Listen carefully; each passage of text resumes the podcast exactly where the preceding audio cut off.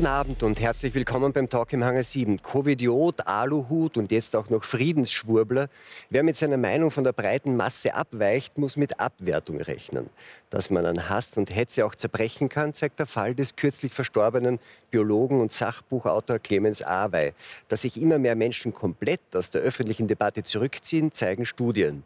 Wer oder was ist schuld an der Verhärtung der Fronten und was braucht es, damit Versöhnung und Aufarbeitung gelingen können?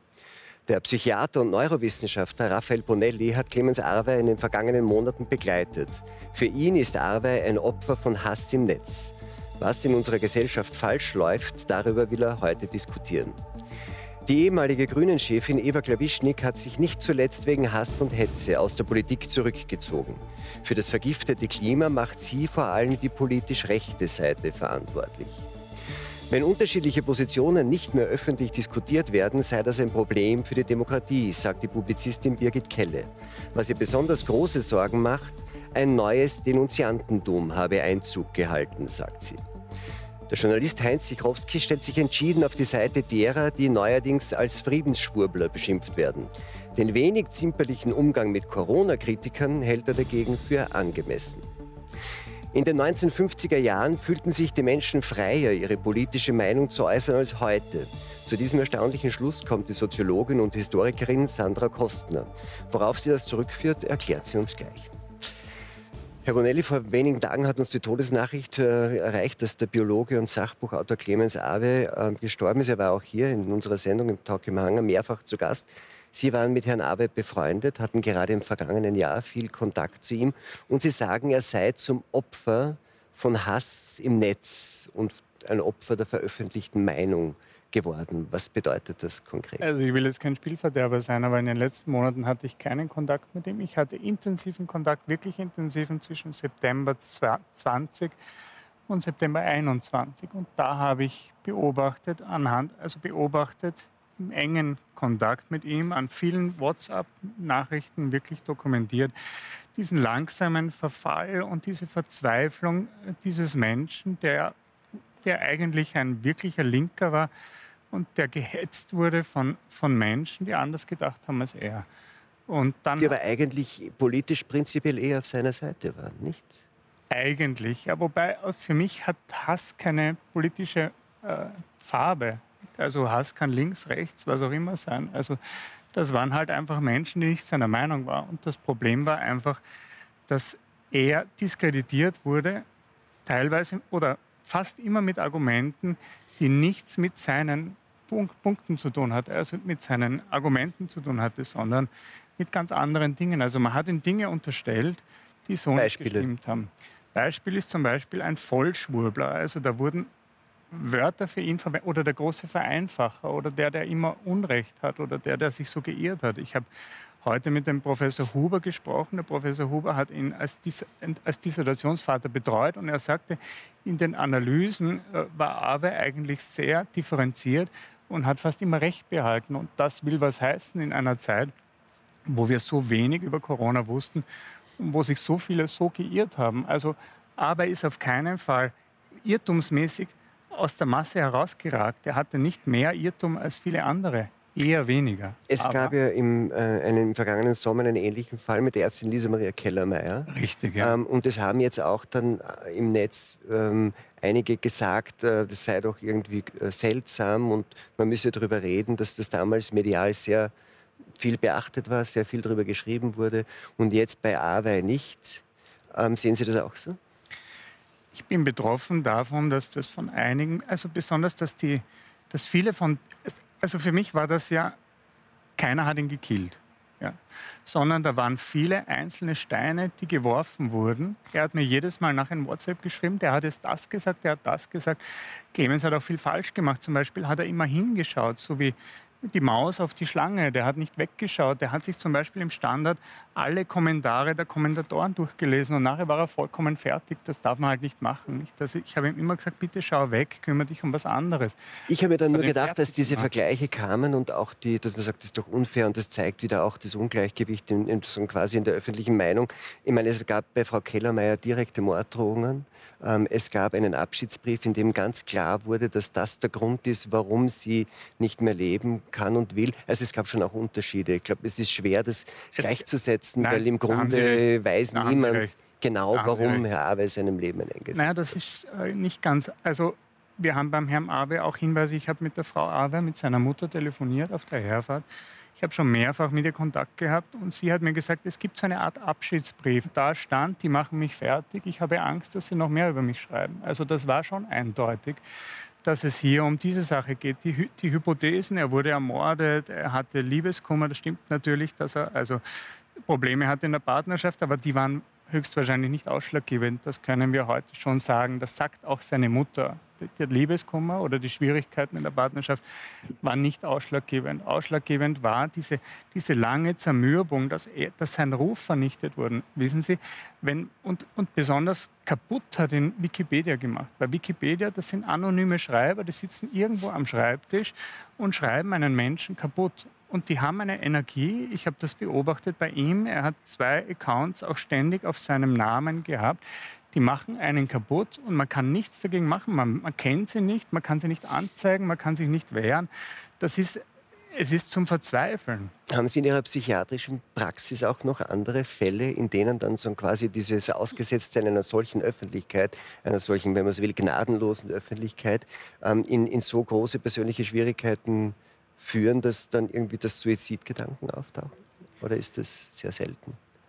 Also das kommt natürlich vor, je weiter man, man sich rauswagt, umso, umso lauter ist sozusagen das Getöne natürlich und Gedöse. Nicht? Im Kleinen habe ich das jeden Tag, diese, diese Diskriminierungen, die, die, nehmen deutlich zu. Da gibt es ja auch schon starke Studien. Im Nature ist vor kurzem eine Studie erschienen, die gezeigt hat, dass in dieser Pandemie wirklich Menschen extrem diskriminiert wurden. Also im Kleinen ja, aber der Fall Awe ragt für mich besonders heraus, auch das aus der persönlichen Nähe heraus, weil ich habe das wirklich beobachten können und er hat sich dann von vielen zurückgezogen, eben auch von mir und deswegen hatte ich keinen Kontakt mehr. Letztendlich können und wollen wir natürlich ähm, über die Gründe für die Entscheidung, dass äh, sich jemand das Leben nimmt, nicht spekulieren, aber sehen uns vielleicht kurz an, was in den sozialen Medien nicht nur über Herrn Awe, sondern auch über andere und wie dort kommuniziert wird. Erniedrigen die Kompetenz absprechen, lächerlich machen. Die Abwertung Andersdenkender ist gesellschaftsfähig. Schmähbegriffe anstelle von Argumenten sind vor allem in der Twitter-Blase ein beliebtes Mittel, um sich von der unerwünschten Meinung anderer abzugrenzen. Der Biologe und Sachbuchautor Clemens Arwey etwa musste es sich gefallen lassen, als Vollschwurbler und Impfpanikverbreiter bezeichnet zu werden, und wurde selbst nach seinem Tod noch als dümmlicher ESO-Querdenker beschimpft. Die Online-Enzyklopädie Wikipedia zitierte in einem Artikel über Arwey Quellen, die ihm mangelnde Qualifikation, eine Nähe zu Verschwörungstheoretikern und die Verwendung unlauterer Mittel unterstellten, ohne dass er selbst dazu Stellung beziehen konnte. Auch beim Thema Ukraine-Krieg spitzt sich die öffentliche Debatte mehr und mehr zu. Der neueste Kampfbegriff lautet Friedensschwurbler.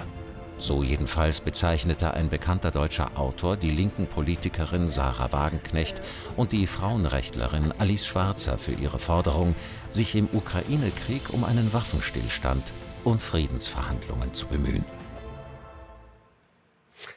Herr Swiechowski, Sie zählen sich ja auch zu den Friedensschwurblern, oder? Also abgesehen davon, dass ich das Wort Schwurbler, weil es so dämlich ist, nicht benutze, muss ich sagen, jawohl, äh, aus ganzem Herzen schwurble ich in, in diese Richtung. Es ist überhaupt, dass man äh, diese die intellektuelle Fallhöhe gibt mir so sehr zu denken. Da ist die Frau. Zwischen wem und wem? Na, sage ich gleich. Da ist die Frau Baerbock, die, also müsste ich sagen, durchaus problematisch im Umgang mit, mit, mit eigenen biografischen Grauzonen ist und die äh, ein plattes Pamphlet verfasst hat äh, im, im, Wahlkampf in, in, Form eines Buches, als, als Buch verkleidet. Und da ist die intellektuelle Elite Europas, bitte. Da ist der Herr Habermas, die Regisseurin Andrea Breth. Das sind die größten Persönlichkeiten der Friedensbewegung, die Gründerpersönlichkeiten der grünen Bewegung. Da ist Markus Lüpertz und äh, Wally Export und der soeben verstorbene Peter Weibel, der wie ein Vermächtnis noch diese Friedensaufforderung äh, hinterlassen hat. Und da wagt man es zu sagen, die Frau Baerbock, die hat recht und die anderen sind Schwurbler. Jetzt kommt das ist wirklich unglaublich. Das ist schon bald, wenn man sagt, noch dazu äh, äh, feministische Außenpolitik. Das wüsste ich wirklich gern, was eine feministische Außenpolitik ist. Offensichtlich mit dem Nudelwalker äh, dem, dem Gegner eines über die, über die Rübe zu verpassen. Ich glaube, dass der Nudelwalker kein genuin feministisches äh, Symbol Keineswegs. ist. Aber, ja. die, die, Meisterköche sind ja bekanntlich in, in gro großer Zahl Männer. Also hat gar nichts mit. Nur ich, ich weiß gar nicht, was eine feministische Außenpolitik ist. Nicht? Aber wenn ich mir überlege, äh, dass äh, Alice Schwarzer, die Erfinderin äh, des deutschsprachigen Feminismus, eine, die bereits sich in die Geschichte eingeschrieben hat, eine Schwurblerin ist und äh, die Frau Baerbock eine, eine pazifistische Feministin, das kommt mir vor wie Newspeech äh, bei, äh, bei Orwell. Ich habe es notiert, Krieg ist Frieden, äh, Freiheit ist Sklaverei, Unwissenheit ist Stärke, äh, Schwarzer ist Schwurblerin, Baerbock ist Feministin. Die sogenannte Contradictio in se. Aber es gibt ja dann eher einen neuen Begriff. Ich glaube, Sascha Lober war das in seiner Spiegelkolumne, äh, nämlich Lumpenpazifismus ist, glaube ich, das neue mhm. Wort der mhm. Stunde, weil das kein wirklicher Pazifismus sei, sondern etwas, was die eigene Selbstgerechtigkeit sagen, nur hervorstreichen will und dem eigentlich die Opfer dieses Krieges egal sind. Das heißt, es gibt da harte Diskussionen, aber wir haben es ja schon gemerkt jetzt ja, in Ihrer Wortmeldung. Sie sind ja durchaus auch jemand, der wie soll ich sagen, fast auf der Suche ist nach besonders zugespitzten Begriffen, ja, ja. um Leute, den Leuten, die anderer Meinung sind, irgendwie eins. Ne? Na ja, na Moment. Also Sascha Lobo dürfte bei Leuten wie Jürgen Habermas oder, oder Lüpertz maximal um ein Autogramm ersuchen. Ich bin nicht sicher, ob er ans kriegert. Äh, ich spreche nur von der intellektuellen Qualität, die ja hier unermessliche äh, äh, Fallhöhen. Äh, Aber ist das das Ausschlaggebende? Wer, wer bemisst es dann? Weil möglicherweise schätzen wir beide die intellektuelle Qualität unterschiedlicher Menschen unterschiedlich ein. Was tun wir dann? Naja, das ist, das, es gibt schon gewisse äh, Grundübereinkünfte. Also wenn ich sage... Und es haben natürlich auch schon wirklich viele große Intellektuelle politisch schweren Unsinn gesagt. Marcel Reich-Ranitzky hat sogar gesagt, in, in jedem großen Schriftsteller deutscher Zunge steckt ein politischer Dummkopf. Nicht? Also das, das kann ja mag wohl sein. Äh, aber ich meine, es gibt gewisse Grundübereinkünfte. Äh, Leute, die sich bereits in die Geschichte eingeschrieben haben, in, in, ganz großartigem Maß. Die Frau Baerbock ist auch im Begriff, sich in die Geschichte einzuschreiben. Äh, Gott hindere sie daran, kann hm. ich nur sagen. Ja, aber das kann doch nicht, das, wie Sie sagen, sich in die Geschichte einschreiben können Sie auch mit Dämlichkeit. Das ist ja kein Argument. Ähm, was mich stört in dieser Debatte, ist immer die Tatsache, dass wir immer mehr ad personam gehen und von der Sachdebatte runterkommen. Also in dem Moment, für mich ist das auch eher ein Zeichen von Schwäche. Wenn ich meinen Gegner irgendwie persönlich beleidigen muss, heißt es ja, dass ich nichts anderes mehr in der Hand habe. Also wenn die Sachargumente ausgehen, dann lenke ich ab auf die Person. Also für mich ist eben ein, ein Sascha Lobo, der glaubt, irgendwie er müsse andere Leute beleidigen. Da frage ich mich, warum hat er kein Argument? Warum kann man nicht zerlegen? Man kann ja auch äh, völlig mit vielen Argumenten kann man verschiedene Positionen darlegen. Aber diese Entwicklung ist ja eigentlich bei allen Themen inzwischen schon mhm. da, dass wir, dass wir immer die Person äh, quasi ins, äh, in ins, mhm. ins, Zentrum rücken und ähm, eigentlich die Person aus dem Diskurs schon raus werfen, dass man sagt, mit der Person kannst du schon gar nicht mehr reden, weil, weil sie vertritt die und die Position und diese Positionen sind nicht mehr irgendwelche legitimen Meinungen, sondern sie werden ja jetzt inzwischen gelabelt. Sie sind entweder Krankheiten oder sie sind Ängste oder es ist Hass, äh, was im Wesentlichen eigentlich eher entweder, äh, äh, also eigentlich, es wird pathologisiert, der mhm. politische Gegner. Und eh das gilt eh meistens für beide Seiten solcher polarisierten Auseinandersetzungen, muss man ja wahrscheinlich auch dazu sagen. Aber bleiben wir beim Sachargument, weil, weil in dem Fall ja, Sie sind ja, glaube ich, jetzt, obwohl Sie einen, einen, grünen Blazer anhaben, nicht der große Fan grüner Politik. Nein. Aber in dem Fall der Ukraine ja doch eher auf der Seite von ich bin Frau sozusagen Baerbock. tolerant grün. Auf der, auf der Seite, äh, oder False Flag, könnte man auch sagen. oder, sondern eher auf der Seite der, der Außenministerin und nicht so sehr inhaltlich auf der Seite von Frau Schwarz und Frau Wagenknecht. Was ähm, ist Ihr inhaltliches Argument gegen dieses Manifest für Frieden? Ich, äh, ich finde es naiv Ich finde es naiv und äh, mir macht es persönlich Bauchschmerzen irgendwie, weil ich auch das Gefühl habe, diese Forderung, äh, keine Waffen mehr äh, in die Ukraine zu geben und die, im Prinzip die Unterstützung zu unterziehen, ist für mich ein im Stich lassen der Ukraine mit der direkten Folge, dass die Russen sozusagen erst einmal gewonnen haben, diesen Status quo. Und das widerstrebt mir innerlich, auch aus meiner persönlichen Autobiografie äh, her. Ich stamme selber aus dem Ostblock. Äh, insofern ist sozusagen ein Grundmisstrauen auch einem russischen Regime gegenüber liegt mir nun mal äh, im Blut. Das nehme ich mir heraus, diese, äh, das so für mhm. mich äh, festzulegen. Insofern ist das für mich immer eine, für mich ist dieses Friedensmanifest und dieser Appell, es ist alles gut gemeint, aber ich halte es für, für unglaublich naiv. Und, und, und für irreal. Jetzt ist aber das ja. der Punkt. Sie sagen, dieses Manifest soll sein, diese Meinung kann, kann man, man haben. haben ich halte es für naiv ja. und nicht realistisch in der Umsetzung. Ja. Und das, was dann noch dazu kommt, dass das Putin-Versteher sind, vielleicht auch von Putin bezahlt wurden, Putin-Trolle und so weiter, das ist das zu viel dann aus Ihrer Sicht? Ähm, sagen wir es mal so, wenn jemand von Putin bezahlt wird, irgendwie um etwas zu vertreten, dann wäre das wieder eine Faktenlage. Ähm, insofern muss man hier auch unterscheiden. Aber ich finde es schwierig, sozusagen jeden, der für, äh, die, äh, für eine andere Option als die bedingungslose Unterstützung der Ukraine argumentiert, ihn als Putin-Troll äh, zu delegi äh, äh, das ist eine Delegitimierung, äh, die einfach nicht zulässig ist. Die, das ist Stammtischgerede, ja, aber das kann in der Politik und im medialen Betrieb kann das nicht die Art und Weise sein, wie, hm. wie wir uns miteinander auseinandersetzen. Frau Gewischnik, ähm, wie stehen Sie zum Friedensmanifest? Sie haben den Eindruck, Sie finden es da auch nicht so toll. Also Obwohl Sie vor kurzem gesagt haben, Sie finden es schrecklich, dass Waffen geliefert werden. Absolut, ja. Äh, ich möchte nur eines aufgreifen und das war ganz eine wichtige Feststellung, dass wir uns sehr einig sind, äh, dass wir über Argumente, Fakten und Meinungen uns austauschen, diskutieren, auch streiten, auch vielleicht heftiger streiten, auch emotional streiten, aber dass wir die persönlichen Abwertungen da außen vor lassen. Und das ist nicht nur eine Frage in der Politik, sondern es ist auch eine Frage in, in den Medien. Und dass hier einmal eine Diskussion notwendig ist, also welche Hygienestandards hier auch anzuwenden sind, um wirklich wieder zu einem qualitativen Diskurs zurückzukommen. Man kann ja nicht immer, wenn einem eine Meinung nicht gefällt, mit einem Schimpfwort ausfahren. Also das, wohin führt das? Ähm, letztendlich führt das zu Hass, Hass im Netz. Also ich kenne das ja auch. Und auf der anderen Seite ja. ist es natürlich, dass dann, äh, oder Herr Sigrowski, ja. dass, dann, dass dann Politikerinnen wie Annalena Baerbock dann als Kriegstreiberin oder die Grünen als Kriegstreiber jetzt bezeichnet werden, ähm, was ja möglicherweise, wenn man sagt, man ist für Unterstützung auch etwas Ich finde, das Thema ist, ist, ist extrem schwierig und extrem ernst. Also ich glaube, niemand hier in dieser Runde und niemand in Deutschland oder in Österreich ist nicht für einen Waffenstillstand. Niemand ist Zum jetzigen Zeitpunkt sagen viele, wäre es nicht richtig. Nein, es gibt viele, die sagen, jetzt Sie nicht.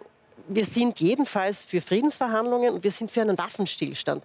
Nur die Frage, wie man dazu kommt, über das muss man diskutieren. Mhm. Und da gibt es dann die Unterschiede. Es ist ja auch jeder für den Frieden. Sagen, also man kann ja auch nicht sagen, die einen sind die genau, Friedensbewegung ja. und die anderen nicht. Mit jeder Verlaub, Frieden, alle sind ja. für den Frieden. Es ist ja, ja, wir diskutieren ja nur über die Frage, wie kommen wir dorthin und welchen Preis darf das haben? Welchen Preis wollen wir persönlich bezahlen? Welchen Preis Richtig können wir der Ukraine, Ukraine abverlangen? Das sind die Parameter, über die wir diskutieren. Aber mein Gott, ist denn irgendjemand für Krieg? Ja.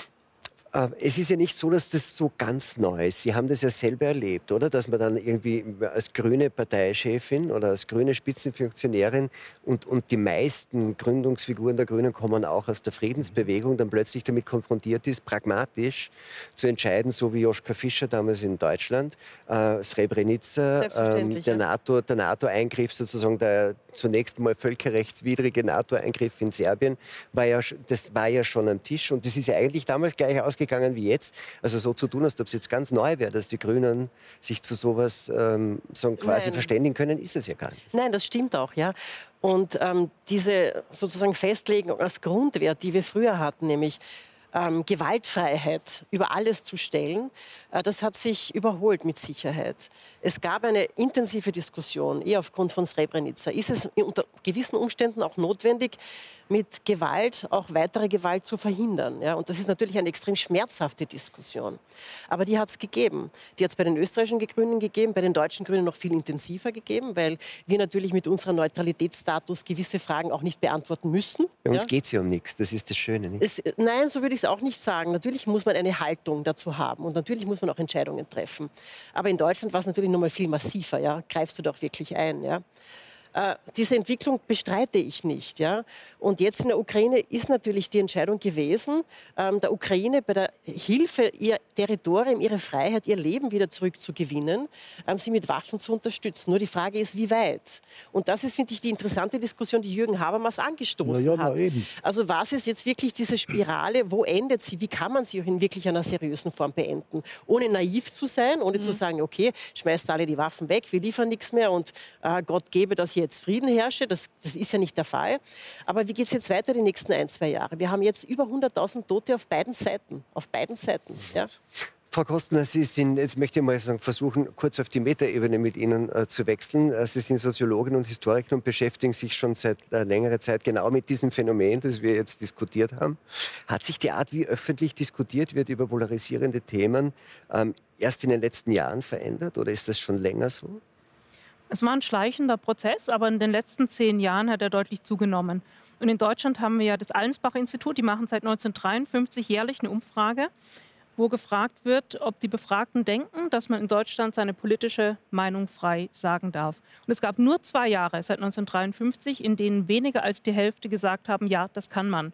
Das war 2021 und 2022. Und das ist schon ein Armutszeugnis dafür, dass wir in einer freiheitlich verfassten Gesellschaft leben. Wenn so viele Menschen den Eindruck haben, der Preis für eine öffentliche politische Meinungsäußerung ist persönlich zu hoch, weil ich damit rechnen muss, dass da lässt es moralisch... lieber bleiben. Ja, weil man muss davon ausgehen, dass man moralisch diskreditiert wird, sozial ausgegrenzt wird und, wenn möglich, auch institutionell bestraft wird. Und dann setzen bestimmte Leute den Preis möglichst hoch und andere beugen sich diesem Preisdiktat. Das heißt, es gehören zwei Seiten dazu. Also eine Seite. Das ist eine Machtfrage auch, oder? Wer absolut, kann diktieren? Das ist absolut eine Machtfrage. Wer hat diese Macht? Ja, das sind ja unterschiedliche ähm, diskursmächtige Eliten. Die veröffentlichte Meinung, diskursstarke Eliten. Aber das direkte soziale Umfeld von Menschen spielt natürlich auch eine Rolle. Das sind ja Orientierungspunkte, an denen ich schaue, wie hoch bei Kosten-Nutzen Rechnungen ist eben für mich das Risiko. Also lohnt sich diese Meinungsäußerung. Und da sehen wir schon, dass es gerade bei bestimmten Themen, die in den letzten zehn Jahren aufgekommen sind, da sind die ganzen identitätspolitischen Themen dabei, da fällt auch Migration drunter, Islam drunter, ähm, das Thema äh, Klimawandel bzw. Klimakrisennarrativ, aber natürlich auch Corona und jetzt der Ukraine-Krieg. Und das sind konzentrische Kreise. Also teilweise überlappt sich das. Bestimmte mhm. Personen sind von allen Themen gleichermaßen betroffen. Die werden immer ausgegrenzt oder fühlen sich ausgegrenzt. Bei anderen ist das nur thematisch der Fall. Aber dadurch passiert es, dass immer mehr Menschen das Gefühl haben, ich kann mich nicht mehr frei in der Gesellschaft äußern. Und das ist natürlich hochproblematisch für den demokratischen Diskurs, für die Meinungsbildung auch. Wenn Menschen sich zurückziehen aus dem Diskurs, werden ja bestimmte Meinungen besonders stark gehört. Je größer die Meinungshomogenität ist, das wissen wir aus Studien, umso mehr radikalisiert sich ja. auch die Meinung und man versucht die auch mit immer stärkeren freiheitsfeindlichen Mitteln durchzusetzen. Die anderen ziehen sich natürlich auch zurück zum Selbstschutz. Jetzt, ähm, es gibt einen äh, Film der österreichischen äh, Regisseurin Marie Kreuzer, die auch äh, Corsage mhm. gedreht hat. Der hat den wunderschönen Titel Was hat uns bloß so ruiniert?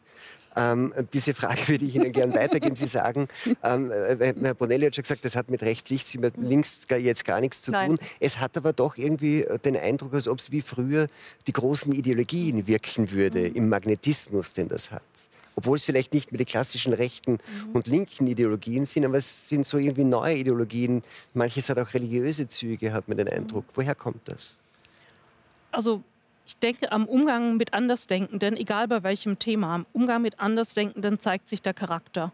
Und ich denke, das ist keine gute gesellschaftliche Diagnose. Ich glaube, dass wir Kontexte geschaffen haben, in denen schlechte charakterliche Eigenschaften wieder stärker zum Vorschein kommen.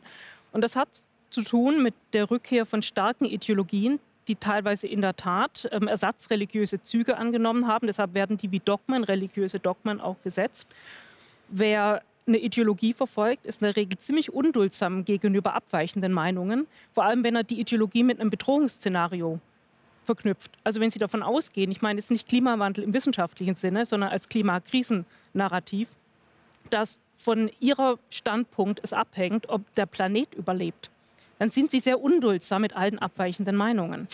Das ist ja interessant, nämlich abweichende Meinung, weil eins, eins der Wesen des Religiösen ist ja, dass die Apostasie besonders bestraft wird. Also man hat ja eigentlich mit Exponenten anderer Religionen noch weniger Probleme als mit den Abweichlern der eigenen Religion. Also Apostasie ist das Schlimmste.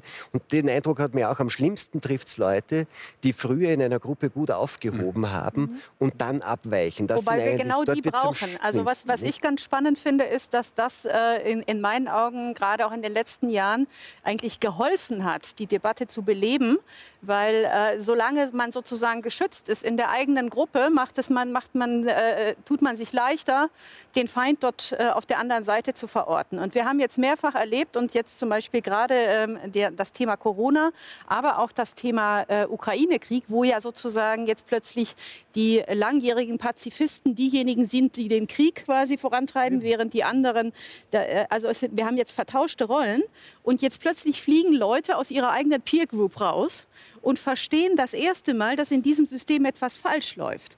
Während man vorher irgendwie, sagen wir mal, solange es den Richtigen getroffen hat aus der eigenen Perspektive, die Leute wenig zimperlich waren. Ja, so nach dem Motto, ja super, klar, natürlich ist super, wenn man den kanzelt, weil der ist sowieso nicht meiner Meinung. Erst wenn ich merke, dass meine eigene Peer Group mich rauswirft, nur weil ich mal einen halben Zentimeter abweiche vom, vom Gesamtkurs und nicht mehr alles unterschreiben will und meine eigenen Freunde mich quasi äh, vor die Tür setzen oder meine Professur plötzlich endet, äh, mein Job gefährdet ist und so weiter, da merken, da merken viele das erste Mal, dass diese Mechanismen dieser berühmten Cancel Culture tatsächlich aktiv sind, weil sie plötzlich betroffen sind und zwar durch Menschen, denen sie niemals zugetraut hätten, dass sie, ihnen, dass sie sie ausgrenzen. Also ich, ich, ich habe da ganz einen anderen Eindruck. Ja? Äh, ich habe den Eindruck, dass viele Menschen über diese Frage, wie man mit dieser Krise in der Ukraine, mit dem Krieg umgeht, extrem unsicher sind ähm, auch im Bekanntenkreis auch nicht so fixe Positionen vertreten, sondern sehr vorsichtig sind, sich einander auch zuhören, weil es ja doch ein extrem trauriges Thema auch ist. Ja? Also du, du hörst. Aber in der medialen Berichterstattung sieht das ja, natürlich ganz anders aus. aus. Wir haben jetzt ja. über Menschen gesprochen ja. und nicht über die mediale. Ähm, wir, aber wir reden dann doch immer nee, auch über öffentliche aber Debatten. Aber ich sprach jetzt nicht über das Persönliche, sondern was ich auch noch wahrnehme, ist, dass ähm, ganz andere Themen im Moment den Menschen sehr viel näher gehen. Und das ist die Frage, wie komme ich mit meinem Geld im Moment noch aus? Also das ist in Deutschland genau genauso wie in Österreich. Also die Teuerung ist ein massives Thema für viele Familien, die sich ähm, Dinge, die sie sich vor ein, zwei Jahren noch ganz selbstverständlich leisten konnten, nicht mehr leisten konnten. Und darüber nachdenken, ähm, hat das jetzt was mit dem Krieg zu tun, hat das was mit der Gaskrise zu tun? Also sehr viel unmittelbare Lebensthemen bestimmen jetzt diese Dialoge. Also ich habe nicht den Eindruck, dass diese Frage, was darf ich jetzt sagen und was darf ich nicht sagen, im Moment das bestimmende Thema ist. Im Gegenteil. also wir sind bei sehr viel mehr Realitätssinn jetzt angelangt durch die Teuerung Währungskrise, durch die Inflation, durch die Frage, wie füttere ich meine Familie in den nächsten Monaten durch. Aber das, ja? das hieß ja nur, dass, sagen, dass die, die, die, die aktuellen und unmittelbaren Besorgnisse und Bedürfnisse der, der Normalbevölkerung und das, was medialen Diskurs prägt, relativ weit auseinanderklaffen. Mit Sicherheit. Weil in, in der öffentlichen Debatte äh, gibt es das natürlich nicht. Ist ja auch es kein Pro- und Kontra-Thema, weil es wird ja. niemand dafür sein, dass die Leute weniger Geld haben. Nicht? Also das Nein, ist, ja kein, ist ja keine kontroversielle Frage. Sie, Sie wollten sich da noch einschalten. Ich wollte etwas Grundsätzliches, das wir vorher völlig zu Recht besprochen haben. Eine wahre Katastrophe sind die so, sogenannten sozialen Medien. Es sind hier alle Dämme gebrochen. Äh, man kann also im hintersten Nazischmierblatt in, in, in, in, in Hintertupfing könnte man Sachen nicht veröffentlichen, weil man Sorge hat, äh, dass man dann beschlagnahmt wird, die hier in Qualitätsmedien hinüberschwappen können. Da, also ich persönlich bin auf nicht einem einzigen sozialen Medium. Mir hat ein guter Freund, ein namhafter Medienmensch gesagt, schau ja nicht in irgendwelchen Foren nach, wenn du dort vorkommst, sonst haust du dich aus dem Fenster. Nicht? Äh, Mache ja, das, das ja prinzipiell nicht. Genau, das ist ja Das ist genau das. Ja. Es muss aber äh, allerdings auch eine Art Sucht sein, sich, sich, sich das zu geben. Und man, man ist präsent auf der einen Seite und man gibt Absolut. sich dann noch einmal. Kommt darauf an, was man, wie, man, wie man gebaut ist. Wenn ich aber, noch aber das heißt, Ihre, Ihre Lösung wäre, dass wir alle unsere Profile auf allen sozialen Medien löschen ja, und dann ist wieder Ruhe im Karton. Das kann oder? ich ja niemandem, niemandem vorschreiben. Ich persönlich mache das nicht. Ich aber, sage, aber eben, das, ist ja, die, das sind ja real, real existierende Medien, und zwar die stärksten möglicherweise. Ich würde und man müsste ja innerhalb dieses Systems vielleicht dann ja, doch na, Ich würde diese Medien auf das schärfste dem Mediengesetz unter, uh, unterwerfen, auf das allerschärfste. Aber darf ich fragen, wie denn konkret? Also ich meine, wie wollen wir uns das vorstellen? Diese, diese Idee ist ja längst im Raum. Also die die Frage, brauchen wir jetzt neue Gesetze um die, die, um die digitalen Ja, wo Plattformen? sind Sie denn? Äh, äh, zu steuern. Nein, ich würde eine andere Frage stellen. Irgendwie mit welchem Recht wollen wir eigentlich und wer bestimmt dann eigentlich, was noch gepostet werden darf? Das Äh, welche, welche von Herrn Meinung? Maas, das war ein, ja, dann brauchen wir quasi, dann machen, dann schaffen wir ein Ministerium für Wahrheit, das jetzt darüber äh, Nein, bestimmt. nein, nein, nein. Entschuldige, das lassen- verstehe ich, lassen- das nein, lassen Argument Sie mich, lassen Sie ich mich das kurz Pardon, zu Ende pardon, führen. Wir ich sind dabei, jetzt schon Gesetze vorzubereiten in Deutschland. Wir, haben, wir machen das auf europäischer Ebene. Das nennt sich diese Hate Speech Gesetze. Und Ja. hier werden legitime Meinungen jetzt schon als Hass gelabelt, einfach nur deswegen, weil es nicht die, die Meinung ist, die man. Nun, das, diese Erfahrung machen ja jetzt schon viele.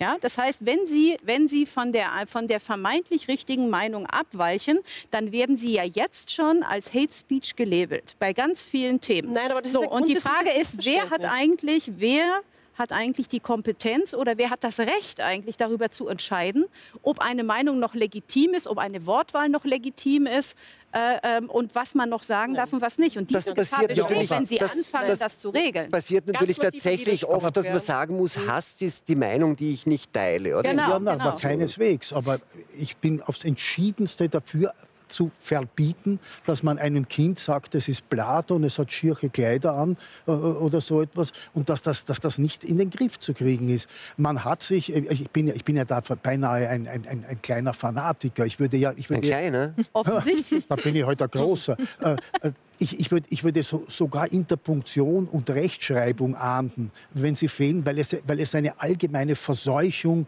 mit, mit, mit Banalitäten, mit, mit, mit Unsinn, jetzt hätte ich fast gesagt mit Geschwurbel, aber das Wort verwende ich ja nicht, ähm, stattfindet.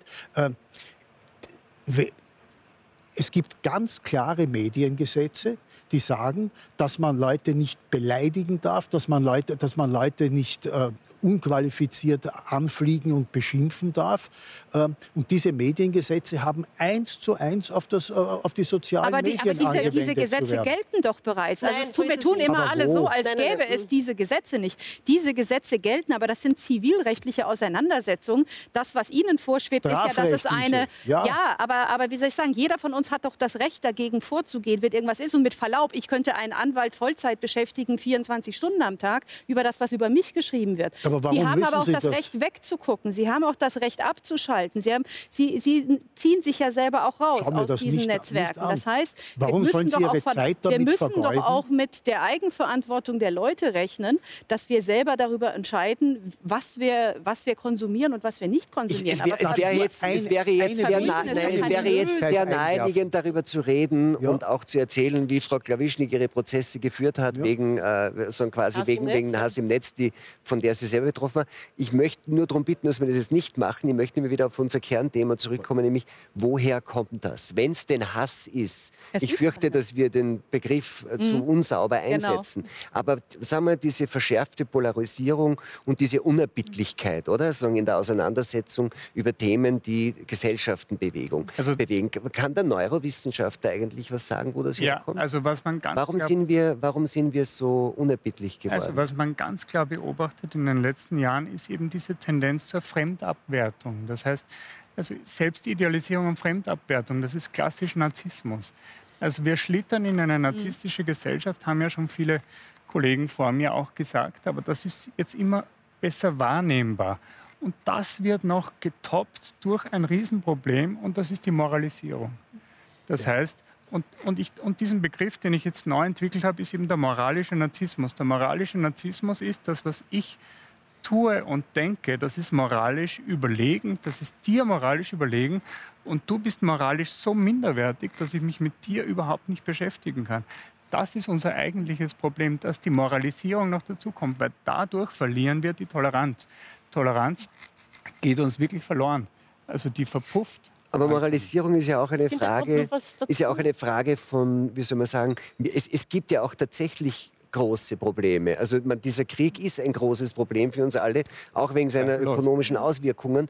Und es gibt sagen, Angst vor, vor Bedrohungen rundherum. Und ist es vielleicht mehr die Angst? Und in solchen Situationen ist es vielleicht noch wichtiger, Teil einer Gruppe zu sein, um sich dort sicher zu fühlen und nicht auszuscheren? Kann das? Ich würde noch gerne noch einen, den vierten Faktor sagen. Der vierte Faktor ist der Faktor der Empörung. Die Emotion der Empörung stellt sich über den anderen und sagt eben, wie kannst du nur so schlecht sein, wo ich doch so gut bin. Und das liest man jeden Tag in den, in den, Zeitungen, das erlebt man auf Wikipedia, das lebt man überall und daran ist, äh, ist Clemens Arbeit zugrunde gegangen. Diese Art, und ich glaube, wir brauchen in erster Linie nicht neue Gesetze, sondern wir brauchen äh, ein Bewusstsein. Es muss klar werden, dass diese Hetzer, jetzt bei Clemens Arbeit ist es klar geworden, dass diese Hetzer Böses getan habe. Ich würde gerne eine Kolumne lesen, wo ich sage, ich habe ihm Unrecht getan. Das würde ich gerne lesen. Das lese ich aber nicht. Die hetzen weiter. Also diese Hetzer sind noch nicht identifiziert, obwohl sie jeder kennt. Und weil Sie sagen Gesetze, ich sage Ihnen was. Die, die, die Artikel, die den Clemens so getroffen haben, die sind halt einfach haarscharf an an der Grenze so geschrieben, dass er gerade mhm. nicht klagen konnte. Also Gesetze sind immer durchlässig. Also wenn einer, aber, aber aber die Art, wie über ihn geschrieben wurde, die war so abfällig, wie man, ich, mhm. so, also so, so empört und so abfällig mit einer Selbstverliebtheit. Äh, mhm. Das ist einfach zum Kotzen. Mhm. Und man kann sich das ja, man kann das ja googeln, man kann ja schauen. Also die Erniedrigung des anderen moralisch und zur Selbsterhöhung. Nicht? Zur totalen so. Selbsterhöhung. Aber, ja. Ich meine, auf der anderen Seite, Herr Sikrowski, gibt es ja. natürlich ähm, viele, die sich gern der sozusagen richtigen Position anschließen, um eben nicht zur Zielscheibe zu werden. Das war, also während der Corona-Pandemie war es irgendwie günstig, sich äh, so quasi den Maßnahmen nicht zu widersetzen, weil das war auch medial, vor allem in den, in den, in den, den öffentlich-rechtlichen Medien, sagen, ähm, quasi wurde die Regierungspolitik als die richtige Politik und wenn man sich dagegen gestellt hat, dann hat man einiges abbekommen. Ich glaube, das äh, ist, ist bekannt. Dann stellt man sich lieber dorthin, wo man sich denkt, da kriege ich jetzt kein Problem. Ähm, aber dann würde ja eigentlich irgendwie die Politik darüber entscheiden, wiederum, im, in, im Form des äh, Ministeriums für Wahrheit, was richtig und falsch ist. Es muss doch noch Möglichkeit geben, dort auszuscheren. Ja, natürlich. Also niemand wird mir nachsagen, dass ich nicht die, Poli die, die, die Politik der Regierung heftigst missbillige in kulturpolitischer, anderer Hinsicht. In diesem Fall war ich ungeachtet ihrer Unbeholfenheiten prinzipiell der Meinung äh, der Politik. Ich bin dagegen, äh, Bäume zu umarmen. Ich bin dafür, ich meine, jeder soll Gott umarmen, wen er will. Ich bin aber dafür, aber was hat jetzt die, die, die, die, Covid-Politik mit Baumumarmen zu tun? Ja, ja, äh, ich bin dafür, die Schulmedizin äh, die Pharmakologie, die Großartiges geleistet haben, habe ich mit bestem Wissen und Gewissen unterstützt. Ich bin nicht dafür, dass Leute mit Judensternen äh, randalierend durch, durch, durch, Städte marschieren. Das heißt aber nicht, dass ich jemanden für einen, für einen Idioten halte, der das Gegenteil meint.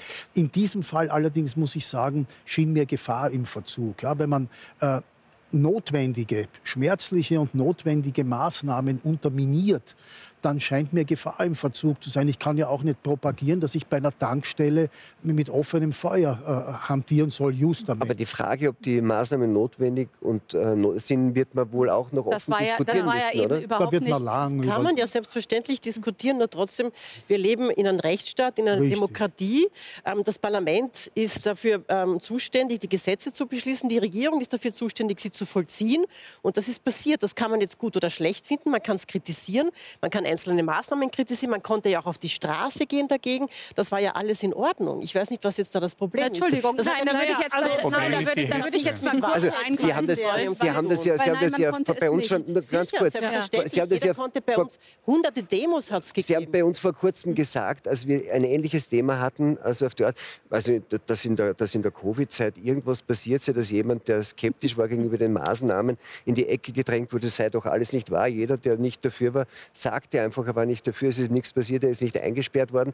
Ich glaube, da gibt es Leute, die sehen mhm. das anders, nicht? Ja, ja und ja. zwar die Wissenschaft sieht das anders. Hier gibt es eine Studie aus dem Nature, das ist das wahrscheinlich wichtigste Journal der Welt. Das, ist ein, das hat einen riesigen Impact und da ist eine Studie erschienen im 8. Dezember 2022, die gesagt hat, die Diskriminierung der Ungeimpften hatte extreme Formen angenommen und die Diskriminierung war einseitig. Also das heißt, die Ungeimpften wurden diskriminiert, aber sie haben nicht diskriminiert, sagt diese Studie. Und zwar in fast allen Ländern der Erde, bis aus wenige Ausnahmen. Die Ausnahmen waren Ungarn und Rumänien. Und die Diskriminierung war vergleichbar mit der, Art, wie äh, Ausländer und, und Minderheiten diskriminiert worden sind.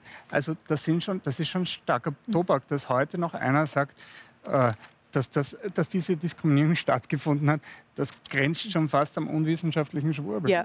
Also welche konkreten Diskriminierungen waren das dann?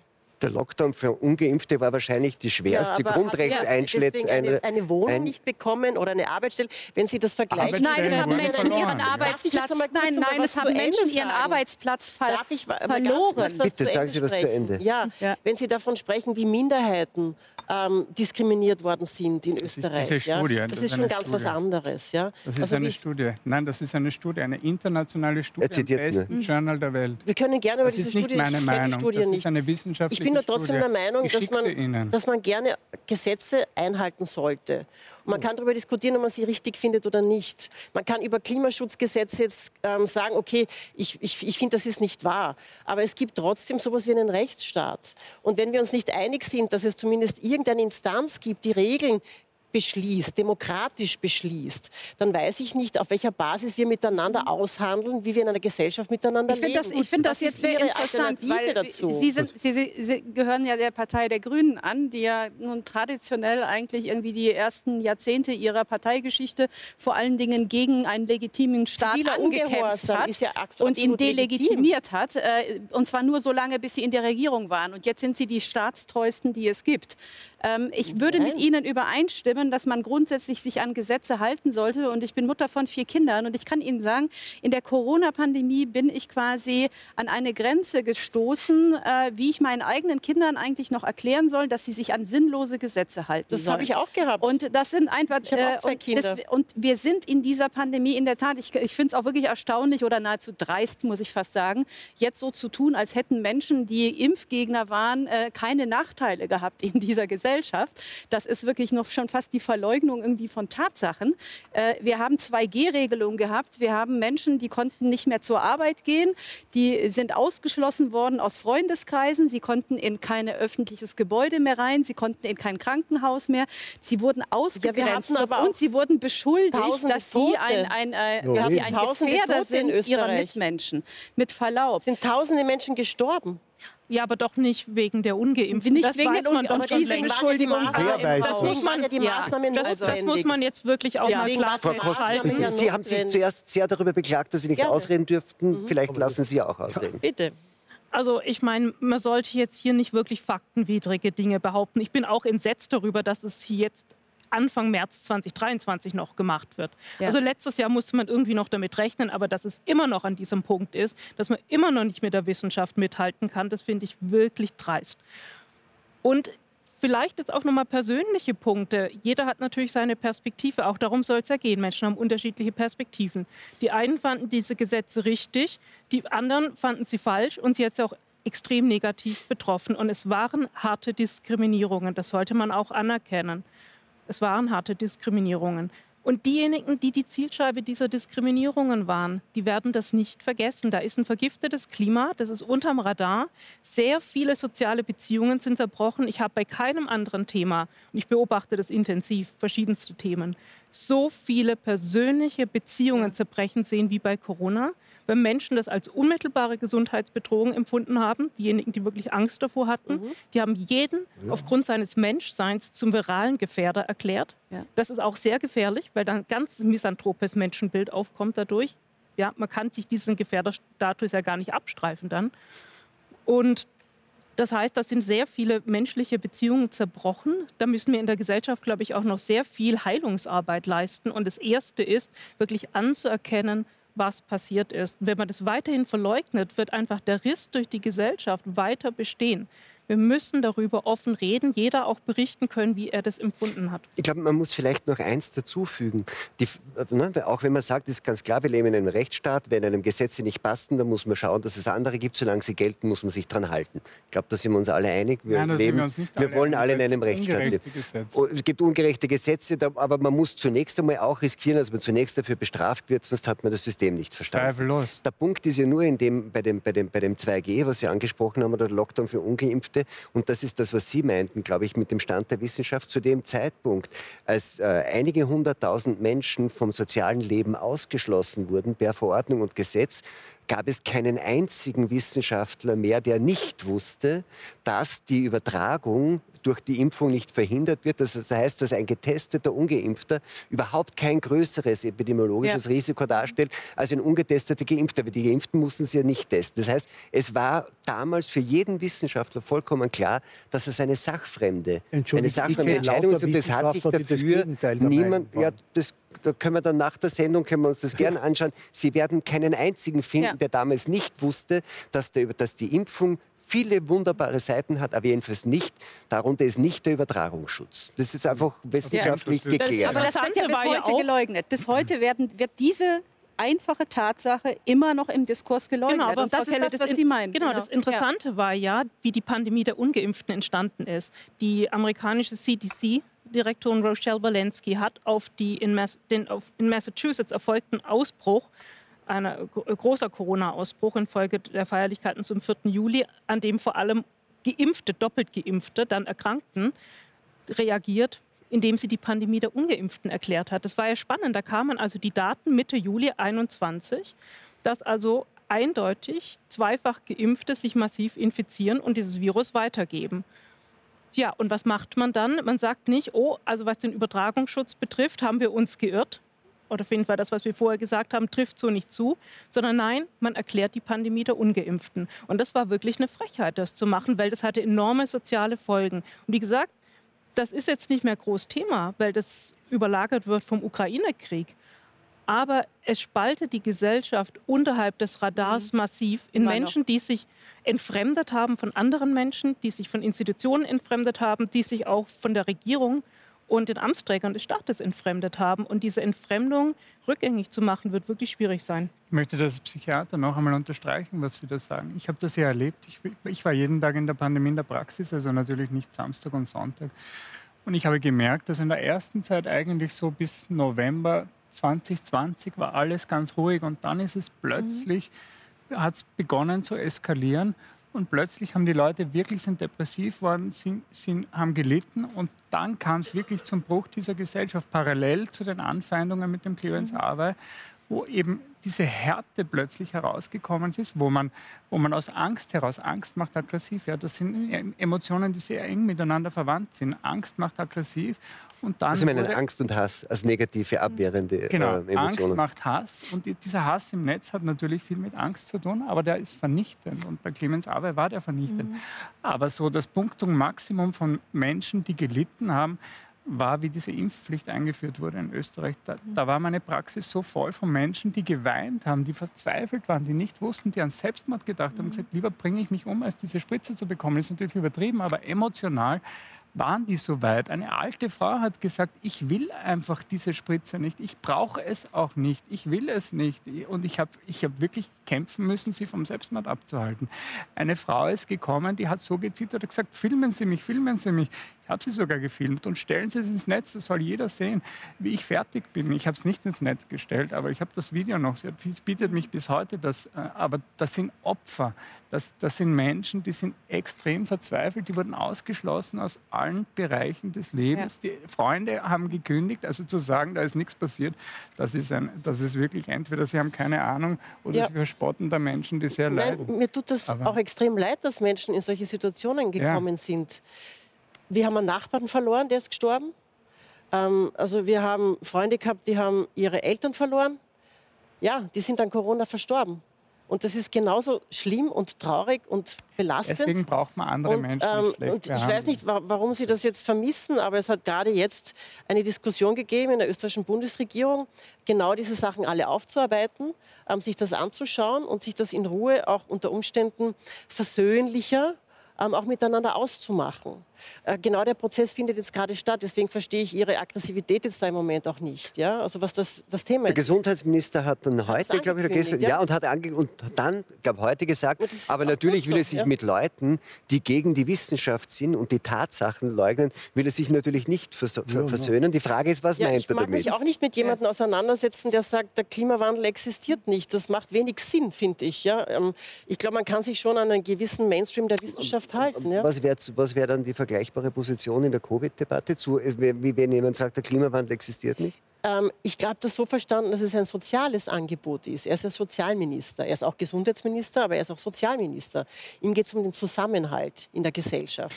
Und Glaube das ich- ist, finde ich, ein, ein gutes Thema. Darf glaube, ich als Wissenschaftlerin ganz kurz Und, was und, nein, und eines möchte ich auch noch sagen, ich kenne diese ganzen Hassdebatten so gut wie, wie, wir, wie, wie Sie alle hier. Ja? Ähm, und ich kann das extrem gut nachvollziehen, also dass es an Menschen auch wirklich kaputt machen kann. Und vor allem, wenn es dann gegen die eigenen Kinder geht. Also ich habe ähm, auf meinen äh, Social-Media-Kanälen gehabt, tötet Klavisch nichts Kinder. Ich habe vor dem Kindergarten die Polizei stehen gehabt. Also ich kenne das alles zur Genüge. Sie brauchen mich da in keiner Weise, in irgendeiner Weise aufklären. Ich weiß, was das bedeutet, auch für einen persönlich, für die Familie bedeutet. Aber ich habe auch einen Großvater, der hat eine Lungenvorerkrankung, der hat ähm, auch eine Krebserkrankung gehabt. Ich war froh, dass er die dritte Impfung gekriegt hat. Ja? Ich war froh darüber. Also es gibt alle Aspekte. Aber ich deswegen muss man nicht Leute einsperren, die sie nicht wollen. Nein, wer sperrt denn wen Ja, ein? sie wurden zwei Monate wurden sie eingesperrt. in- in wurden vom Österreich, sozialen ja. Leben ausgeschlossen. Die Kinder wurden auch ähm, von der Schule ausgesperrt. Wir Und alle das war wurden falsch. ausgesperrt. Und das Ja, war und das das war falsch. waren diese Maßnahmen. Das war und das war für niemanden falsch. lustig. Und das war auch für die Kinder nicht lustig. Aber das war falsch. Aber Sie haben Aber gerade vor einer Viertelstunde haben Sie noch es bestritten, dass Menschen ausgeschlossen worden sind. Nein. Jetzt sagen Sie doch, es sind welche aus. Ich Ja, bin Ihnen wir dankbar für alle. die Richtigstellung. Ja, wir alle, aber das waren notwendige Maßnahmen. Und ich kann ja Nein, nicht. Da, da kann man Nein, jetzt drüber streiten.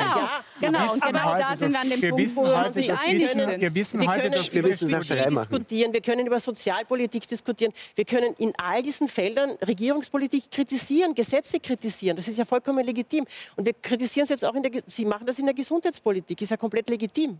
Wir Aber ich möchte ganz Dinge kurz zum Thema evaluieren. Wissenschaft noch was sagen, Ja. weil jetzt wieder ein bisschen die Wissenschaft angerufen wurde.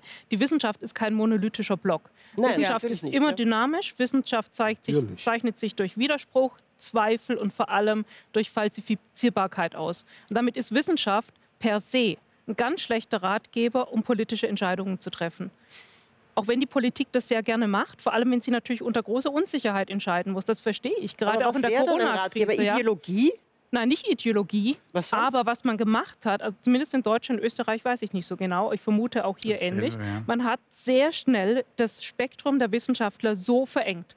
Es wäre angezeigt gewesen, je Sprenger, größer, je größer die Herausforderung, umso größer muss das Meinungsspektrum sein, damit ich überhaupt zu einer tragfähigen Lösung komme. Ich muss Pro und Contra kennen, aber ich, die, es wurde so verengt von Anfang an. Dann und hätte da man- war das Ja. große ja Problem viele, dann hätte man zum Beispiel schneller bemerken können oder müssen, wenn man über Kollateralschäden auch gleich beim Ausdenken der Maßnahmen redet, dass Schulschließungen Mhm. nicht so eine gute Idee sind, weil sie sehr schlimme Langzeitwirkungen Die haben. waren, die waren dumm und schlimm. Äh, Und oh, Gott bewahre, meine, meine jetzt 16-jährige Tochter, hat, die haben wir gut drüber geschaukelt, aber ganz leicht war es nicht. Und meine Älteste, die im Und ersten... es war auch leicht nur für die sozial privilegierten, Ja, ja, die sowieso. sozial schwäche keine, kein, ganz keinerlei Einwand. Und meine Ältere, äh, die im ersten Semester Germanistik war und der, als sie dann endlich wieder auf den Tisch klopfen durfte, weil sie anwesend sein konnte in der Universität, die Tränen heruntergeronnen sind vor, vor, vor Glück, dass das wieder geht. Sind viele Fehler gemacht worden. Aber Entschuldigung, wenn ich auf die Straßen gehe, habe ich ja Recht darauf, nicht zusammengeschlagen zu werden. Vielleicht kränken sich die Leute, die mich gern zusammenschlagen würden, darüber, äh, dass sie daran gehindert werden. Ich bin aber trotzdem dafür, dass notwendige und wichtige Maßnahmen, nämlich das Verhindern schwerer Infektionen oder das Verhindern der Tatsache, mich zusammenzuschlagen, dass solche Maßnahmen gesetzt werden. Ja, freilich. Entschuldige.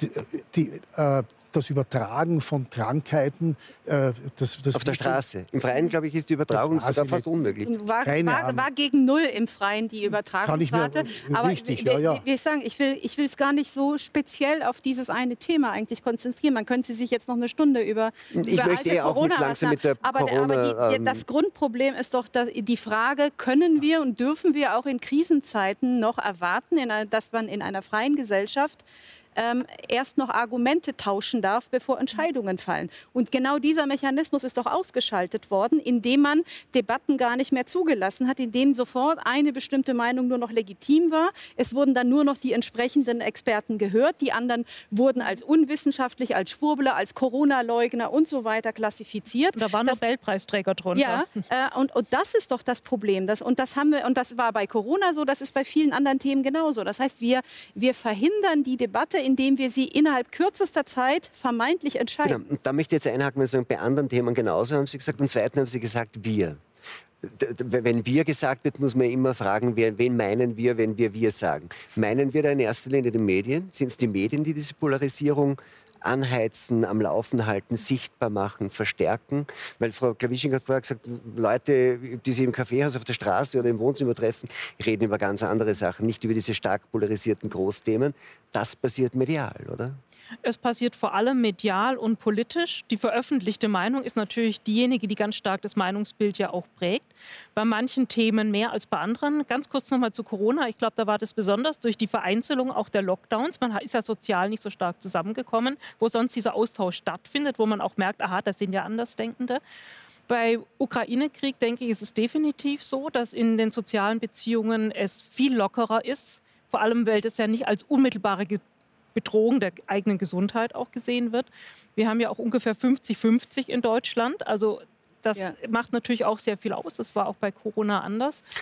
Der, wenn, man die, wenn, man die, Meinungsumfragen äh, sieht, mhm. dann ist es 50-50. Wenn man sich in den öffentlich-rechtlichen mhm. und anderen Sendern die Diskussionen ansieht, hat man diesen Eindruck nicht. Nein, auch wenn man sich Bundestagsdebatten anschaut, hat man im Wesentlichen das nicht oder sehr viele Äußerungen. Ähm, und das ist natürlich ein Problem, weil das ja auch die Entfremdung der Bevölkerung von eben den medialen und politischen Eliten weiter befördert. Wenn man das Gefühl hat, die eigene Meinung kommt entweder gar nicht vor, das ist schon schlimm genug, ignoriert zu werden und noch viel schlimmer, ich werde permanent delegitimiert und in die moralische Ecke gestellt. Und gerade die Moralisierung, die Sie angesprochen haben, ist das Hauptinstrument, um sich jeglicher inhaltlichen Auseinandersetzung zu entziehen. Und wie Sie auch am Anfang sagten, darum geht es. Man hat nämlich nicht genug Argumente. Und ich finde, es hat auch damit zu tun, dass wir inzwischen in vielen Schlüsselstellen mit einer Inkompetenz konfrontiert sind, die wir früher in dem Ausmaß nicht hatten. Weil diese Dogmen, die Alternativlosigkeit, die permanent proklamiert wird, die hat auch sehr viel damit zu tun, dass man Inkompetenz damit kaschiert. Weil wenn ich wirklich kompetent bin, habe ich das Wissen und die argumentativen Fähigkeiten, um in die Auseinandersetzung zu gehen. Polarisierung als Zeichen von Inkompetenz in Schlüsselstellen? Würden Sie das teilen? Also ich bin gegen jegliche Polarisierung. Ich halte das für Aber das stimmt gar nicht, Herr Sikorowski. Sie sind ein Meister der Polarisierung. Ihr journalistisches Leben ja, besteht aus Polarisierung. Kennen muss man es, ja. Nein, äh, auf keinesfalls polarisieren. Ich habe eine ganz scharfe und klare Meinung. Ich freue mich über, über jeden bösartigen Leserbrief, freue mich aber über ein Vielfaches an, an zustimmenden Leserbriefen. Und jede andere Meinung ist Ihnen recht? Sie ist, mir, sie ist mir nicht recht subjektiv. Schau, ich bin Kritiker, das ist die Geschichte. Das, der Fluch Nein, Sie sind auch Kolumnist und Sie sind natürlich... Aber der Fluch des Kritikers ist, dass er, dass er recht haben das, muss, weil sonst hat er doch, sie leider Das ist doch Ihre Marke, das dürfen Sie ja? doch jetzt nicht so kleinreden. Sie sind ein Polarisierer, das ist Ihr Beruf. Ja, ja, ich sage ja, ein Kritiker ist leider dazu da, dass er sagt, ich habe recht, weil ich war im Theater und es war schlecht. Wenn ich sage, na, es könnte gewesen sein, dann, dann weiß niemand, was ich will. Nachher komme ich hundertmal drauf, was für einen Unsinn ich verfasst habe. Aber leider in dem Moment muss ich zu dem stehen, was ich gesagt habe. Aber Sie sind ein gutes Beispiel. Also wir ja. beide schätzen einander sehr. Ja, ja. Aber Sie haben damals mein Kulturprogramm in alle Stückchen zerfetzt. Kann ich mich gar nicht. Ich habe so viele Egal. Kulturprogramme in so viele so Stückchen zerfetzt, ich weiß gar nicht mehr, welches das war. Und ich finde, das ist eine ganz eine wichtige Voraussetzung, dass man die Person von der Meinung auch trennen ja, kann. Sicher. Und dass man sich über die Argumente austauschen kann. Ähm, e, durchaus emotional und heftig und auch intensiv, ähm, aber dass man trotzdem die Person außen vor lässt. Da haben Sie recht. Na, das ist einer der wichtigsten. Ich habe das in der Politik immer versucht. Es ist mir nicht immer gelungen, muss ich ehrlich sagen. Ja? Aber, was, aber da muss man sagen, da muss man man sagen, dass die Linke im Moment auf dem Weg ist. Also ich, ich beobachte das jedenfalls so, dass ich feststelle, dass, äh, dass äh, es wird zwar immer gesagt, irgendwie, dass die Konservativen immer so einseitig seien. Ich stelle mhm. fest, dass im Moment wir gerade auf der linken und auf der grünen Seite eine unglaubliche Tendenz haben, sehr einseitig zu sein und nahezu totalitär zu sein. Also nur um ein Beispiel zu erzählen, was wir in Deutschland gerade veranstalten. Unsere äh, grüne Familienministerin unterstützt jetzt wieder mit 100.000 Euro eine Meldung Meldestelle gegen Antifeminismus. Das heißt, mit Steuergeldern wird in Deutschland jetzt eine Meldestelle für antifeministische Vorfälle, Personen, Veranstaltungen und so weiter eingerichtet. Und jeder kann dort anonym melden und es werden bewusst Äh, man kann alles melden und zwar auch, auch Sachen und vor allen Dingen auch Sachen unterhalb der Strafbarkeitsgrenze. Das heißt, wenn Sie mal genau überlegen, was wir hier tun, wir richten gerade mit staatlichem Geld eine Meldestelle ein, wo Nichtstraftaten von Nichtstraftätern registriert werden, statistisch. Und was genau Antifeminismus ist, können Sie sich auf der Seite angucken. Also zum Beispiel jede Kritik an der Nützlichkeit von Gleichstellungsbeauftragten, jede Kritik an äh, Gendersprache zum Beispiel ist bereits antifeministisch. Jede Position, die nicht für Abtreibung ist, sondern für den Lebensschutz, ist äh, selbstverständlich antifeministisch. Das heißt, wir haben eine Regierung, die hat jetzt definiert, was ist Feminismus und was ist keiner. Und das, was kein Feminismus ist, wird jetzt bitte schön gemeldet. Können Sie jetzt anonym melden. In Nordrhein-Westfalen haben wir drei Meldestellen, die ebenfalls von einer grünen Ministerin gerade installiert werden, genau nach demselben Muster. Das heißt, wir fangen jetzt an, unliebsame Meinungen mit staatlichem Geld finanziert, statistisch zu erfassen. Das ist nahezu kafkaesk, was wir da tun. Das ist praktisch aber eine staatlich gewollte Denunziation, ja, oder? das ist Das wollte, Entschuldigung, ein Wort nur, Bitte, ein kurzes. Wir zwar verkörpern ja hier in gewisser Weise die Linke, nicht? Wenn ich das richtig verstehe. Ich Deswegen kann- sitzen Sie auch da links. Äh, ne? Ist das jetzt links oder rechts? Publikum aus Das ist immer die Frage, wo man vom Publikum aus sitzt. Das ist die verdammte Relativität. Und Ernst Jandl natürlich. Nicht? Das ist die, aber ich kann Ihnen nur sagen, ich gebe Ihnen hundertprozentig recht. Leider, meine linken Freunde sind von einer Intoleranz, einer dogmatischen Denunziationsgier, die ihresgleichen sucht. Man, äh, es, ist, es ist erschütternd, äh, wie, wie agiert wird. Das muss ich, muss ich leider vollkommen sagen. Ähm, Aber warum? unter, ich unter, dem Vorwand, unter dem Vorwand, Was glauben Sie, wo das herkommt? Da gehen wir mal trotzdem auch noch mal zu den Ja. ernsteren Themen zurück, die dahinter stecken. Also wir haben letztes Jahr in Österreich einen Rekord an Frauenmorden gehabt, Femiziden. ja, ja, Ähm, wie- furchtbar. Aber kann man kurz Ja, beim Denunzieren ähm, das bleiben? sind Das schon- sind ja Frage. Straftaten. Das sind ja Ja. Straftaten. Das hat damit eigentlich gar nichts zu tun. Nein, ähm, aber ich finde trotzdem, man sollte sich nicht auf solche Themenfelder begeben.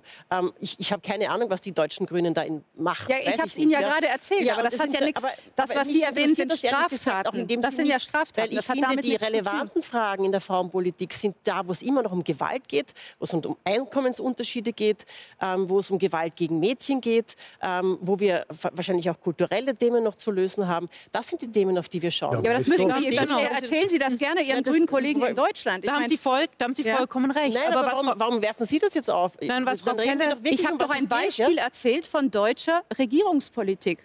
Was Frau Ähm, Kelle meinte, ja. was darunter eben auffällt, ist schon Kritik an Gleichstellung. Genau. Also nicht mehr Gleichberechtigung und Chancengleichheit, sondern an Gleichstellung, also Ergebnisgleichheit. Jeder, der sagt, und das ist eine maximal interventionistische Gesellschaft, Völlig wenn richtig. alles geregelt werden muss, dass wir absolute Ergebnisgleichheit haben. Und wenn ich das jetzt kritisiere, dann, Dann kritisiere ich Gleichstellung und kann bei der Meldestelle Antifeminismus gemeldet werden. Und was das von Geist hervorbringt, ist es wirklich, man hat Ja, ja. vergessen, der größte Lump im ganzen Land, das ist und bleibt der Denunziant. Und ich glaube Schön, einfach, das Hoffmann sagen. von Fallersleben, Ja. alter weißer Mann, darf man wahrscheinlich in manchen Kreisen deshalb Ah. schon gar nicht mehr zitieren. Aber, Aber ich Sie glaube, haben das man hat es das vergessen. ja. Man hat es vergessen, was es bedeutet, wenn Denunzianten die Oberhand haben. Und ja? gerade in Deutschland sollte man eigentlich, Eigentlich. Äh, eine bessere Und ich Erfahrung glaube, haben. in Ostdeutschland erinnert man sich. Biografisch ist es näher dran. Und im Westen, gerade, das ist ja das westliche linke grüne Milieu, das das Klima bestimmt. Dieses intellektuelle Klima der Unfreiheit, das hier geschaffen wird. Die haben das vergessen. Die finden das jetzt was Gutes, weil sie rechtfertigen das. Wir machen das ja immer im Namen des Guten, der Gerechtigkeit, der absoluten Gleichheit von Menschen, der, der Weltenrettung durch die, äh, die Klimarettung, die Rettung äh, der Menschen vor dem Corona-Tod, der Rettung der Ukrainer vor Putin. Also man hat ja immer eine gute ich glaube, Begründung, ich, ich das würd, zu Ich tun. würde nur in einem Punkt korrigieren. Ich glaube nicht, dass die westlichen Intellektuellen es vergessen haben, sondern ich glaube, dass sie überhaupt gar keine Ahnung davon haben. Ich glaube, die äh, weil Jungen sie es nämlich nie vergessen. erlebt haben. Also was wir ja erleben, ist auch eine Diskrepanz und da sieht man zum Beispiel in Deutschland sehr gut den alten Osten quasi und den Westen eine ganz andere Wahrnehmung, oft gerade auch bei der, Einschne bei der Beschneidung von, von Freiheitsrechten. Wir haben diejenigen, die schon einmal hinter dem eisernen Vorhang gelebt haben, haben einen anderen Erfahrungshorizont, den sie mitbringen. Sie spüren viel früher, dieses Atmosphärische, was sich verändert. Sie kennen es. Mhm. Sie wissen, wie es ist, in einem Land zu leben, wo man Angst haben muss, vom eigenen Nachbarn gemeldet zu werden beim Staat. Und wir fangen gerade im Westen an, solche Strukturen, natürlich immer nur im Namen des Guten, und das ist immer ein wichtiges Ziel, fangen wir ein zu installieren. Und diejenigen, die das im Westen installieren, haben keine Ahnung, was es bedeutet, wirklich in einem Land zu leben unter solchen Methoden. Und die Das auf kann dem Osten kennen das. Sie wollten mich zur Denunziation noch was sagen? ich wollte Sie, wollte Sie Ja. einfach Verstehe ich. fragen, weil Sie, Ja. Verstehe ich, mir ja. hat das sehr imponiert, dass Sie da sozusagen Ihr eigenes Lager ein bisschen kritisch sehen. Warum glauben Sie, ist dieses Denunzieren so hoffähig geworden? Das ist Warum eine sehr interessante Frage. Ja, ich kann nur sagen, ich weiß nach. es nicht. Ich, äh, es wird mir niemand unterstellen wollen, dass ich mit dem Herrn Strache oder dem Blümel oder mit irgendjemandem sympathisiere. Es, werden, es wird irgendwer anonym angezeigt. Das geht automatisch in der Minute in die Medien. Was passiert? Der Mensch ist einmal vorauseilend erledigt und dann stellt sich heraus, es war überhaupt nichts. Bin heilfroh, dass der Strache weg ist. Aber ob, ob was Besseres nachkommen ist, könnten wir jetzt sehr lange diskutieren. Aber Der Schulkollege. Aber was ist diese Ja. Lust am Denunzieren? Ich glaube, es ist die Moralisierung. da, natürlich, Und das, zwar, das Moralisieren, das, ist- Regulieren, das ist was Furchtbares. Das, Prinzip Gegenteil. Ist, Aber- genau, aber der Zweck heiligt, lassen ich- Sie mich ja, ausreden, bitte. Der. Zweck heiligt die Mittel. Das ist das Problem. Ja, aber welche Mittel? heiligt die Schreckliche. Mittel. Das heißt, Ja. ich habe Recht und deswegen kann ich es tun, wie ich will. Also sozusagen Ja. die Methode ist egal, weil der Zweck heiligt die Mittel. Ich glaube, und das ist ein Denkfehler, der Zweck heiligt die Mittel nie. Wir müssen anständig miteinander umgehen. Aber Und jetzt habe das ich ist verloren einen gegangen. Zwischenruf. Ja? Wenn Sie sich ähm, die letzten Wochen anschauen, ähm, es gab eine Aschermittwochsrede von einem rechten Politiker, von ähm, Herbert Kickl, der vom Bundespräsidenten abwärts eine, eine, eine fürchterliche Schimpftirade von seniler Greis, der keine Gruppe ausgelassen hat, sie nicht drunter zu machen, also wirklich auf die tiefste Art und Weise Witze zu machen über die Klimasünder, das möchte ich gar nicht wiederholen, das ist mir zu ordinär. Also, äh, und wirklich das über Stunden ja, gemacht hat. Ja. Sagen Sie mir einen linken Politiker oder einen grünen Politiker, der sich so im Stil vergreift und so einen Beitrag zur Debattenkultur leistet wie dieser Rechtspopulist. Also bei uns, sind, Also das ist- bei uns war das nicht, Sie haben die eine nicht FDP-Politikerin zum aber das Beispiel. war sowas überhaupt von schlimm, Ja, eh nicht. Das war wirklich sowas von übel. Das mit wirklich- Rechten nichts die tun. Institutionen Also werden angegriffen. Der Bundespräsident Ja, als seniler nicht- Kreis beschimpft. Aber, aber Frau Kawitschik. Vielleicht aber vielleicht müssten wir dazu sagen, dass sowohl bei der Frau Strack-Zimmermann, beim. Karneval in Deutschland, als auch beim Kickel, es ist vielleicht noch mal was anderes, ob das im Rahmen einer traditionellen sozusagen Verulkungsveranstaltung nicht wie in Aschermittwoch oder Karneval passiert mit oder Verlaub, nicht? Nein, mit Verlaub. Auch die Politik, gerade die Politik, muss sich doch Ne- auch im Kabarett und im Karneval, das gehört ja sozusagen zur Tradition dazu. Also ich finde, da kommen wir wieder in diese Überempfindlichkeit. Also heute regt man sich ja irgendwie über Karnevalsreden auf, wo man früher irgendwie äh, ein müdes Lächeln irgendwie für übrig gehabt hätte. Und heute wird das skandalisiert. Wir hatten dasselbe irgendwie mit der FDP-Politikerin Strack-Zimmermann, äh, wo, äh, die über Friedrich Merz irgendwie ein paar Sätze verloren hat. Und dann war die CDU empört und so, wo man sagt so, meine Güte, hat seid in ihr alle politischen geworden. Debattenkultur nichts zu tun. Na, doch, wir haben, Clubobmann des politi wir haben ja auch sowas wie politischen Aschermittwoch, mit Verlaub. Da haben Sie eine. Kombination. Es gibt einfach Veranstaltungen und Die wir verlieren den Humor. Politik. Vielleicht war- ist das äh, der entscheidende Nein, wir Hinweis. verlieren den Respekt. Wir verlieren, nein, wir haben den Humor verloren. Es, äh, früher hat man über Respekt. Dinge noch lachen können und heute irgendwie kommen, äh, kommen die Leute mit Empörung. Aber das ist, da liegt jetzt, finde ich, ein interessanter Punkt noch vielleicht für den Schluss, noch einmal für den Psychiater drin. Wir, wir reden einerseits über die Unerbittlichkeit und Härte der Auseinandersetzung und das äh, hat ja auch die religiöse Komponente, nicht Hass, hat ja eine Vernichtungskomponente und die, und, und, die, und, die, und religiöse Eiferer fühlen sich ja zum Hass berechtigt, weil sie ja das Böse vernichten. Also in diesem Zirkelschluss bewegt sich ja die Psyche offensichtlich von jemandem, der davon überzeugt ist, dass er die Welt retten äh, oder den anderen retten muss, das Böse vernichten muss. Und das rechtfertigt den Hass, weil Hass heißt Vernichtungswille. So es, und gleichzeitig reden wir aber immer wieder darum, äh, darüber, dass es so Überempfindlichkeiten gibt. Kann das noch einmal zusammenhängen miteinander? Definitiv, weil der Narzisst ist ja einer, der schnell gekränkt ist, die narzisstische Kränkung, aber der gleichzeitig voll austeilt. Aber die Frau Kelly hat was sehr Schönes gesagt, nämlich uns fehlt der Humor. Tatsächlich, weil was macht Humor? Humor am besten ist natürlich über sich selber lachen können. Nicht? Also mir hat sehr gefallen, dass, schwersten. dass der Bundespräsident dann gesagt hat, okay, nicht anzeigen. Ja, diese, der hat sie Eh niedergreifend. nicht, aber es ist trotzdem nicht anzeigen. verzichtbar. Warten Sie, aber der Humor zu sagen, okay, man kann auch einmal lachen, also man muss einmal relativieren können. Ich glaube, Nämlich die, die, Selbstrelativierung ist uns verloren gegangen. Die Denunzianten, diese moralischen Narzissten, die Menschen, die sich erheben und die sich empören, die haben alle einfach überhaupt keinen Humor mehr und sie sind ja. unfähig, sich selbst zu relativieren. Also ja. wenn wir alle bei Corona zum Beispiel hergekommen sind und sagen, ich weiß nicht alles, ich habe einen kleinen Puzzlestein, ich lege ihn daher, ich weiß was über Psychologie, der andere weiß was über Virologie, der andere weiß was über Politik, über Wirtschaft, dann hätten wir dieses Puzzle viel besser gelöst, als wenn alle gesagt hätten, ich weiß es, heute die Goschen, ähm, ich, äh, ich habe die Weisheit mit dem Löffel gefressen. Das war der Fehler in der Pandemie und das passiert uns, glaube ich, beim Klima wieder und beim, bei der Ukraine und überall. Wir müssen aufeinander hören und es gibt verschiedene Kompetenzen.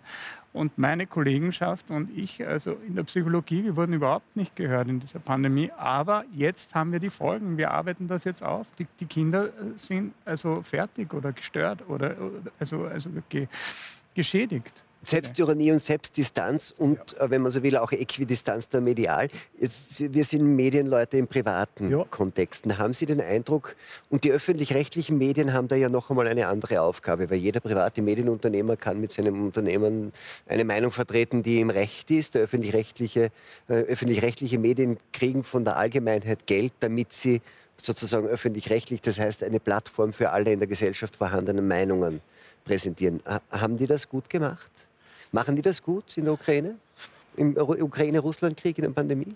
Du meine Güte, da, da müsste man jetzt 100 äh, Details äh, erörtern. Das weiß ich nicht. Es, es, gibt den Wehrschütz, der erstklassige Arbeit leistet, und es gibt andere, äh, die andere. Äh, aber ich wollte nur zur, zur Frau Klawischnik sagen, ich glaube, äh, wenn man dieses wirklich unterklassige Erbrechen des Kickel zu stark überschätzt oder irgendein ganz, ganz hinterletzter, äh, ein hinterletzter Provinzbräunling, der, der Kinder beschimpft, ja, wenn man das ignoriert es könnte höchstens die Satirikergewerkschaft könnte, könnte sich dagegen verwahren, dass sich solche Kreaturen Satiriker nennen. Aber ansonsten würde ich sagen, äh, täte ich das eher mit Verachtung abtun. Ja, aber ich, ich bin trotzdem, also entweder man muss sich entscheiden und mein Zugang ist trotzdem Respekt dem Menschen gegenüber.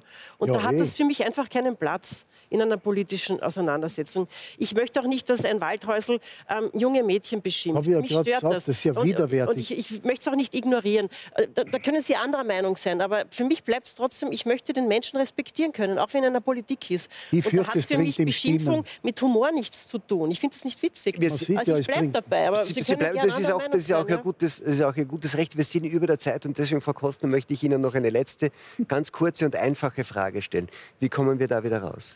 und das soll die einfache Frage sein. das ist eher die uh, One Million Dollar Question.